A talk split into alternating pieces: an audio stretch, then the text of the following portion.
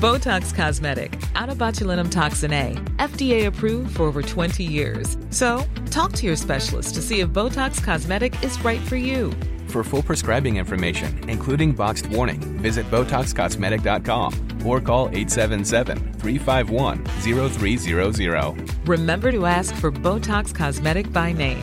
To see for yourself and learn more, visit BotoxCosmetic.com. That's BotoxCosmetic.com. Plus de 220 corps ont été découverts au Kenya, en Afrique de l'Est, un massacre qui suscite l'effroi mais aussi des questionnements alors qu'une secte est au cœur de cette découverte. Alors de quoi parle-t-on exactement? Et comment tout cela a pu arriver? Salut c'est Hugo, j'espère que vous allez bien. Voici donc le sujet à la une des actualités du jour. Alors tout a commencé le 21 avril dernier lorsqu'une quarantaine de corps ont été découverts dans la forêt de Shakahola au sud-est du Kenya. C'est ici que se réunissait une secte dont le chef le jeûne extrême pour soi-disant rencontrer Jésus.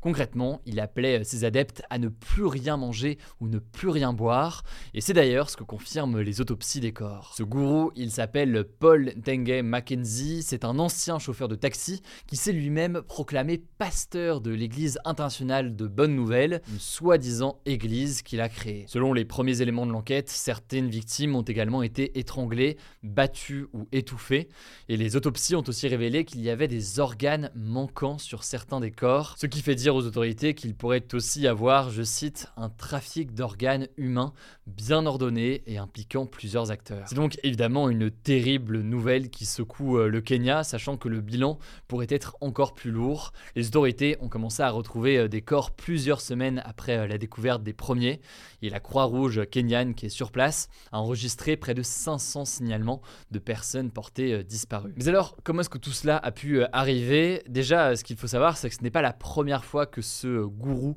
Paul Mackenzie, a affaire à la justice. Il avait déjà été arrêté en 2017 et en 2019. À cette époque, il était accusé de radicalisation parce qu'il conseillait à ses adeptes de ne pas mettre leurs enfants à l'école, car, je cite, l'éducation n'est pas reconnue dans la Bible. Et cette année, il a également été arrêté en mars dernier après la mort de deux enfants, probablement euh, morts de faim, mais il avait été à ce moment-là libéré en échange d'une caution.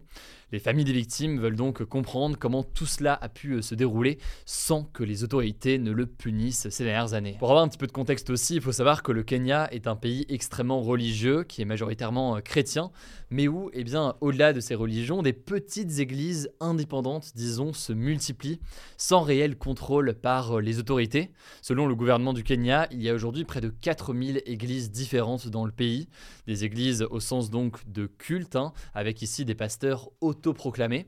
Et le Conseil national des églises du Kenya avait déjà tenté de proposer une surveillance de ces églises indépendantes, sauf que, vous l'aurez compris, eh bien, ça n'est jamais réellement allé plus loin. Alors, la plupart de ces églises indépendantes se trouvent dans des zones rurales du Kenya, des zones où, dans certains cas, l'accès à une éducation de qualité est plus compliqué du fait de manque de moyens ou du manque de présence sur place ce qui peut donc forcément amener à certaines dérives. Et justement ici, donc, cette Église internationale de bonnes nouvelles est considérée par les spécialistes qui suivent le sujet comme étant véritablement une secte. Alors dans le cas précis de cette organisation, on a encore assez peu d'éléments euh, aujourd'hui, mais il faut bien comprendre qu'une secte a toujours pour objectif de vendre un sens et des réponses à tous les questionnements euh, de la vie. Les personnes ciblées sont souvent des personnes qui sont euh, fragiles psychologiquement et plein donc notamment hein, de questionnements et donc davantage prêts à essayer de trouver une réponse comme ça euh, toute faite.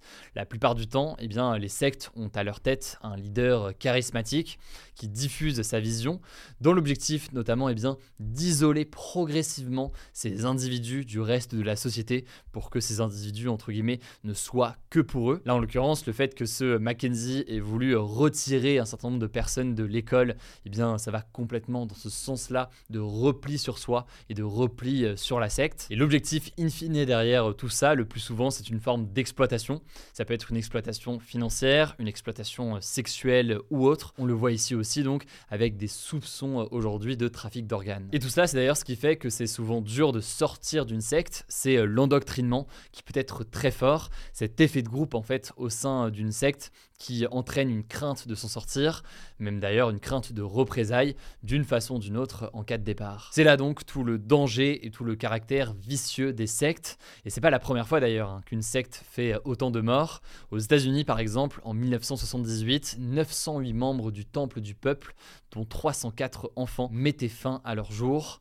Même chose en 1997, lorsque 39 membres du Heaven's Gate se suicidaient persuadés qu'ils allaient rejoindre un vaisseau spatial caché derrière une comète et transportant Jésus. En tout cas, concernant euh, ce massacre de Chakaola, comme il est nommé donc actuellement, le ministre de l'Intérieur du Kenya a annoncé euh, la mise en place d'une commission d'enquête pour mener une investigation sur les potentielles négligences de la part de la police ou alors euh, des autorités locales.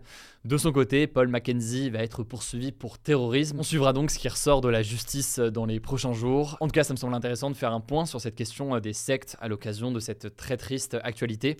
Je vous mets des liens pour en savoir plus. Je laisse la parole à Blanche pour les actualités en bref et je reviens juste après. Merci Hugo et salut tout le monde. On commence avec une première actu. Le groupe pétrolier français Total Energy tenait aujourd'hui son assemblée générale et elle a là aussi été perturbée par des militants écologistes, comme ça avait été le cas pour les entreprises BP et Shell. En fait, ce matin, plus d'une centaine de manifestants se sont rassemblés près de la salle Playel à Paris où s'est tenue l'assemblée générale du groupe avant d'être délogés à coups de gaz lacrymogène par la police. Concrètement, ces militants reprochent à Total ses nombreux projets en lien avec l'extraction et le transport de pétrole et de gaz qui sont jugés incompatibles avec la lutte contre le changement climatique. L'un des projets phares de Total, contre lequel se mobilisent de nombreux militants pour le climat, c'est celui de l'oléoduc EACOP qui va traverser l'Ouganda et la Tanzanie en étant en permanence chauffé à 50 degrés pour transporter du pétrole. Selon des ONG environnementales, ce projet émettra 34,3 millions de tonnes de CO2 par an, ce qui est plus que les émissions annuelles combinées de l'Ouganda et de la Tanzanie. Deuxième actu, toujours en France, un patient sur 18 attrape une infection lorsqu'il séjourne à l'hôpital, selon une enquête de Santé publique France publiée ce vendredi et menée auprès de 150 000 patients hospitalisés. Ça peut être des pneumonies par exemple ou encore des infections urinaires. Si on en parle aujourd'hui, c'est parce que ce chiffre est en augmentation alors qu'il n'avait pas augmenté depuis 2001. Il faut savoir que ces infections, qu'on appelle nosocomiales,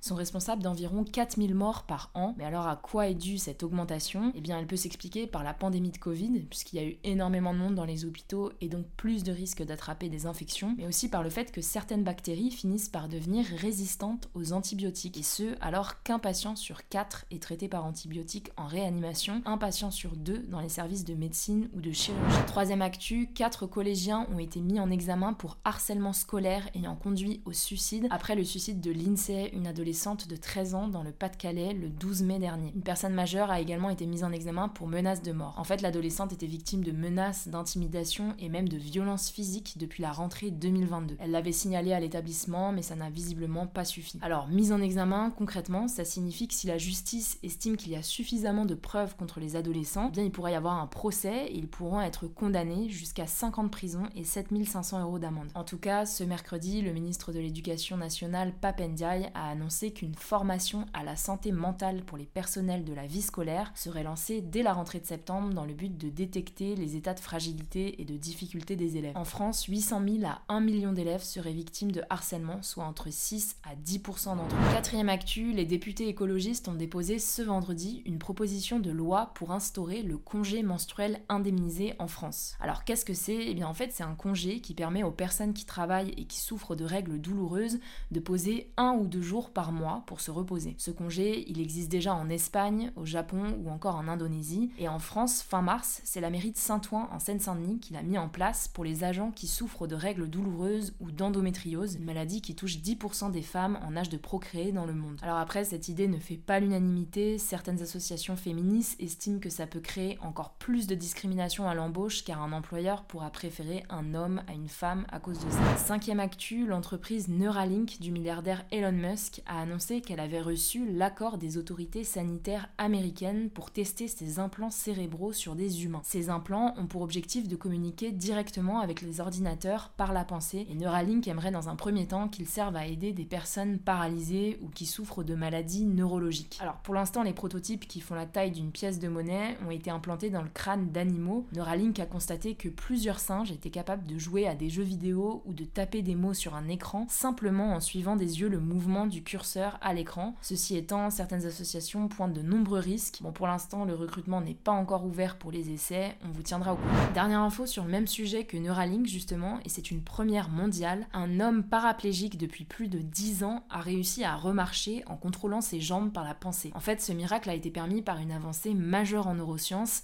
développée par une équipe de scientifiques franco-suisses. Après plus de 10 ans de recherche, ils ont réussi à développer une technologie qui permet de rétablir la communication entre le cerveau et la moelle épinière, qui est la partie du système nerveux qui se trouve dans la colonne vertébrale et qui commande de nombreux mouvements. Et donc, grâce à cette technologie qui fonctionne avec des électrodes implantées dans le cerveau et dans la moelle épinière, l'homme anciennement paralysé peut maintenant se tenir debout, se déplacer sur des terrains variés et même monter un escalier. Voilà, c'est la fin de ce résumé de l'actualité du jour. Évidemment, pensez à vous abonner pour ne pas rater le suivant, quelle que soit d'ailleurs l'application que vous utilisez euh, pour m'écouter. Rendez-vous aussi sur YouTube ou encore sur Instagram pour d'autres contenus d'actualité exclusifs. Vous le savez, le nom des comptes, c'est Hugo Décrypte. Écoutez, je crois que j'ai tout dit. Prenez soin de vous et on se dit à très vite.